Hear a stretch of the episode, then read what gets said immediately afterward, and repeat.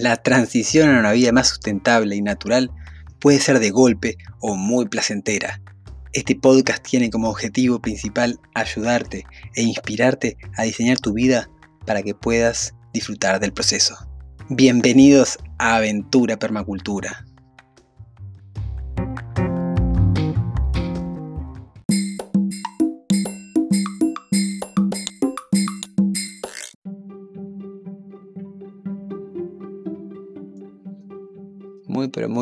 A todos, a todas.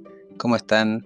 Acá en la segunda oportunidad, el segundo capítulo, el segundo episodio de este nuevo podcast Aventura Permacultura, en el que, bueno, más allá de, que hace más de siete años que estoy investigando, profundizando, experimentando y desarrollando distintas prácticas en torno a la permacultura, trabajando con más de 400 personas en sus rediseños de vidas hacia una vida más sustentable, Hace bien poquito que nos, mudamos a un nuevo proyecto, a nuestra casa definitiva, en el cual, bueno, elegimos este lugar para criar a nuestras hijas. Así que es un proyecto a largo plazo. Entonces, el objetivo de este podcast es compartir el viaje, compartir con ustedes cada una de las decisiones, cada uno de los aciertos, de los errores que diariamente nos encontramos porque como buen diseño de permacultura es algo que está abierto, que está vivo.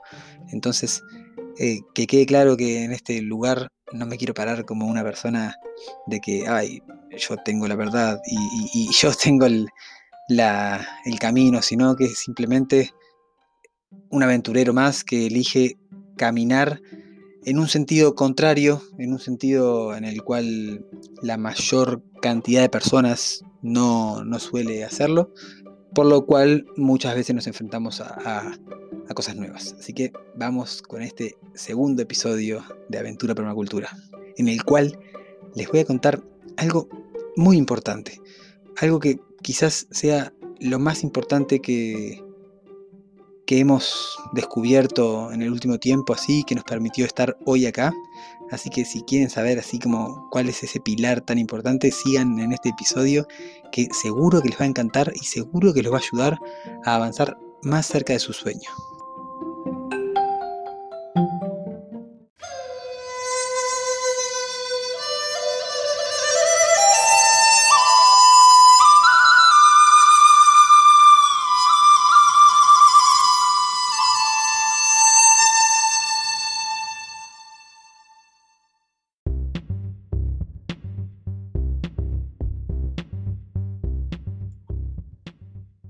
Todo empezó en este viaje que les comentaba en el podcast de ayer a Chile, donde estábamos en este curso de diseño de coldeas y recuerdo que en varias oportunidades se nombró la palabra visión. Por ejemplo, recuerdo que hablando con Griffin Hope, que es uno de los fundadores de la Ecoescuela del Manzano, que fue el, nuestros anfitriones en ese curso donde se transformó radicalmente mi vida. Y él mencionaba que, por ejemplo, él había crecido en una comunidad en Nueva Zelanda y que esa comunidad se desapareció cuando los jóvenes empezaron a crecer y, su, observación, su, interpretación era que lo que haya faltado era una visión común, una visión a largo plazo, ¿verdad? Esto también en, en el módulo social, recuerdo que el, pilar para una, para una buena creación de un proyecto era la visión común. Y, más adelante también en el proyecto, en cuando nos enseñaban una metodología así como súper, súper, súper innovadora para gestión de proyectos sustentables, que se llama Dragon Dreaming, que es creada por un, si no me equivoco, australiano, llamado John Croft.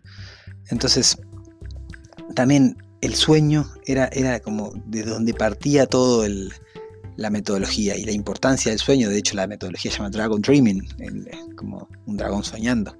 Entonces, yo ahí percibí, wow, que, esto es muy importante y todavía no, no, no, no percibía, no, no, no llegaba a poder dimensionar la importancia.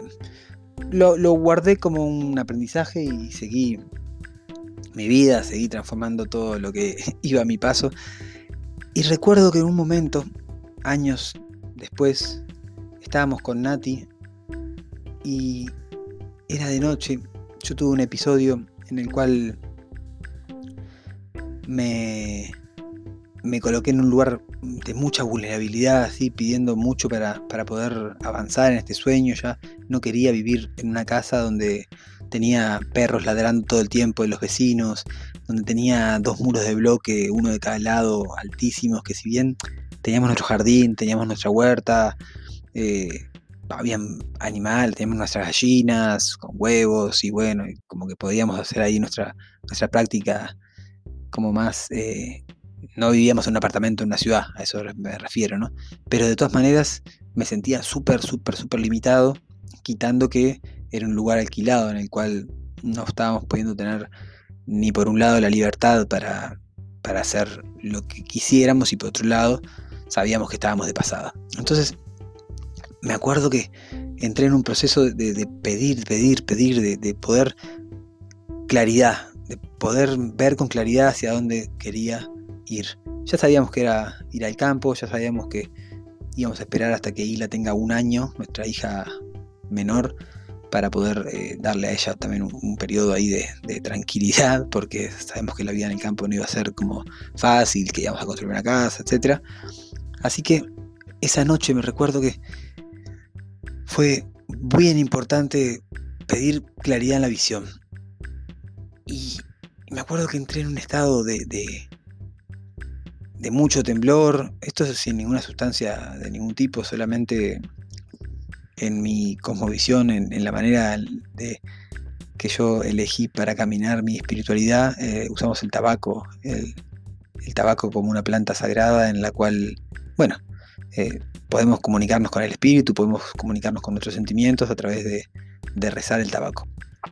Entonces eh, salí, me acuerdo que esa noche estaba estrellado, había unas, wow, unas estrellas impresionantes, era una noche de abril, bastante fresca, y, pedí esa claridad ¿no? al espíritu, que más allá de que la creencia que tengan, lo que hice fue con, intentar conectarme con el creador, con el divino, con, lo que quieran creer que sea, pero bueno, ya saben, entienden, ¿no?